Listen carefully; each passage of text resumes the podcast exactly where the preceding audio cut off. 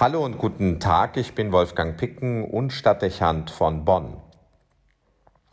Fast möchte man meinen, wenn man sie aus dem Kontext gelöst hören würde, es könnten Worte aus einem Liebesfilm sein. Gemeint ist die Frage, liebst du mich? Dreimal hintereinander wird diese Frage gestellt. Manchen mag es an Augenblicke erinnern, die man selbst bereits im Miteinander mit einer Partnerin oder einem Partner erlebt hat. Die mehrfache Wiederholung dieser Frage, um deren Bedeutung und Ernsthaftigkeit zu unterstreichen oder weil Zweifel daran bestehen, dass die Antwort wohl überlegt, ehrlich und vor allem mit der Bereitschaft zur notwendigen Konsequenz ausgesprochen worden ist. Die Wirkung der Wiederholung kann ganz gegensätzlich empfunden werden. Mal wird sie als Intensivierung oder romantisches Spiel empfunden. Es wird entsprechend als Ausdruck des sich Öffnens und der beinahe festlichen Bestätigung wahrgenommen. Manche erinnern sich daran, dass mit dieser Frage, auch ihrer Wiederholung, eine Partnerschaft besiegelt wurde oder vielleicht ein Hochzeitsantrag eingeleitet worden ist. Nicht wenige werden sich jetzt sofort an den Moment und seine Details, an Zeit und Ort erinnern. Es kann aber auch als beinahe peinliche Befragung wahrgenommen werden, die offensichtlich auf eigene Schwächen und Zweifel Bezug nimmt, die nicht genug von derselben Antwort bekommen kann und deshalb nervt. Es soll, so sagen Paarberater, Paare geben, die gerade an dieser Frage in heftige Auseinandersetzungen geraten und durch sie nachhaltige Missverständnisse erleben. Nicht selten haben mir schon Menschen davon berichtet, wie wenig sie wissen, auf diese Frage zu antworten, wenn sie in einer Beziehung immer wieder gestellt wird und vor allem, wenn sie dann gestellt wird, wenn man gar nicht in der Stimmung ist, die erwartete Antwort geben zu wollen. Es kommt nicht selten zu erheblichen Verunstimmungen, wenn dann die erbetene Reaktion ausbleibt.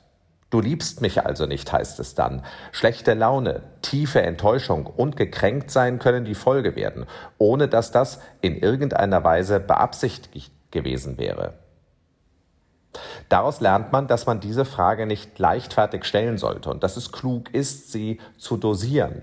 Liebe sollte man nicht auf Knopfdruck erfahren wollen, auch wenn es schön, manchmal wichtig ist, von ihr zu hören und damit in seinen eigenen Gefühlen Bestätigung zu finden. Klar, die Vergewisserung der eigenen Liebe oder der Liebe des anderen ist bedeutsam. Liebe ist ein tragendes Gefühl und das Verbindende zwischen Menschen. Also möchte man das regelmäßig spüren und auch hören können. Wir brauchen das und es hilft nicht selten, auch Zweifel an sich selbst zu mindern. Aber solche Gefühle lassen sich nicht einfach abrufen. Wenn sie authentisch sein sollen, braucht es eine gewisse Gleichzeitigkeit in den Empfindungen und die Bereitschaft, sie ins Wort bringen zu wollen. Es soll vorkommen, dass der eine ein Wort der Liebe erwartet und dabei übersieht, dass es eine Geste gab, die dasselbe sagen wollte. Und schon kommt es zum Missverständnis. Auch wenn es das Schönste im Leben ist, die Liebe, so ist der Umgang mit ihr nicht immer einfach.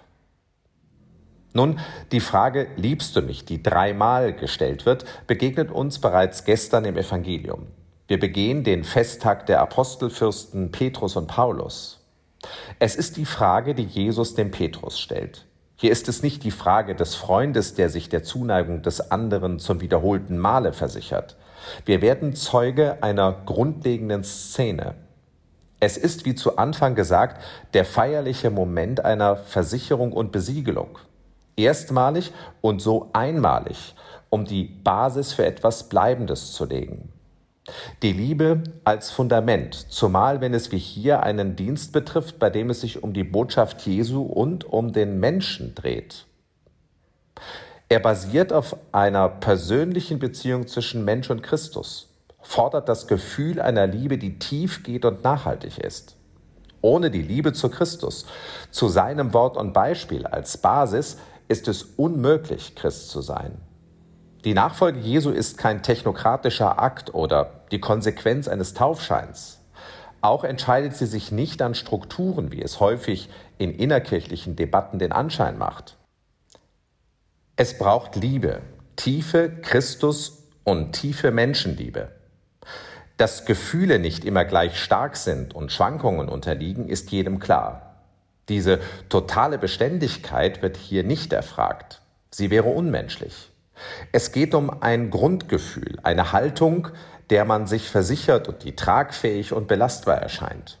Und um genau das klug überprüfen zu können, dafür dient die Wiederholung der Frage. Und sie hilft die Beziehung zu Gott und den eigenen Glauben von Unwesentlichem und Zweitrangigem zu befreien. Sie lenkt also den Blick auf das, worauf es ankommt. Ein Glaube, der das Zentrale verschüttet, wird nicht lebendig und leidenschaftlich sein können. Da geht es im Glauben nicht anders wie in der zwischenmenschlichen Beziehung. Wenn man dort nur noch von Ritualen oder gemeinsamen Aufgaben lebt, riskiert man die Faszination, die das liebende Miteinander hat und wird eintönig. Deshalb sollten wir die Frage, die Jesus an Petrus stellt, an uns gerichtet verstehen und als Chance wahrnehmen, einmal neu und ehrlich unsere Antwort zu formulieren. Da kann es gut sein, sich die Frage mehrfach hintereinander zu stellen, damit die Antwort konzentriert und grundsätzlich wird, statt nur wie ein schneller Reflex zu wirken. Liebst du mich? Ja, Herr, du weißt, dass ich dich liebe. Liebst du mich? Ja, Herr, du weißt, dass ich dich liebe. Liebst du mich? Ja, Herr, du weißt, dass ich dich liebe. Wolfgang Picken für den Podcast Spitzen aus Kirche und Politik.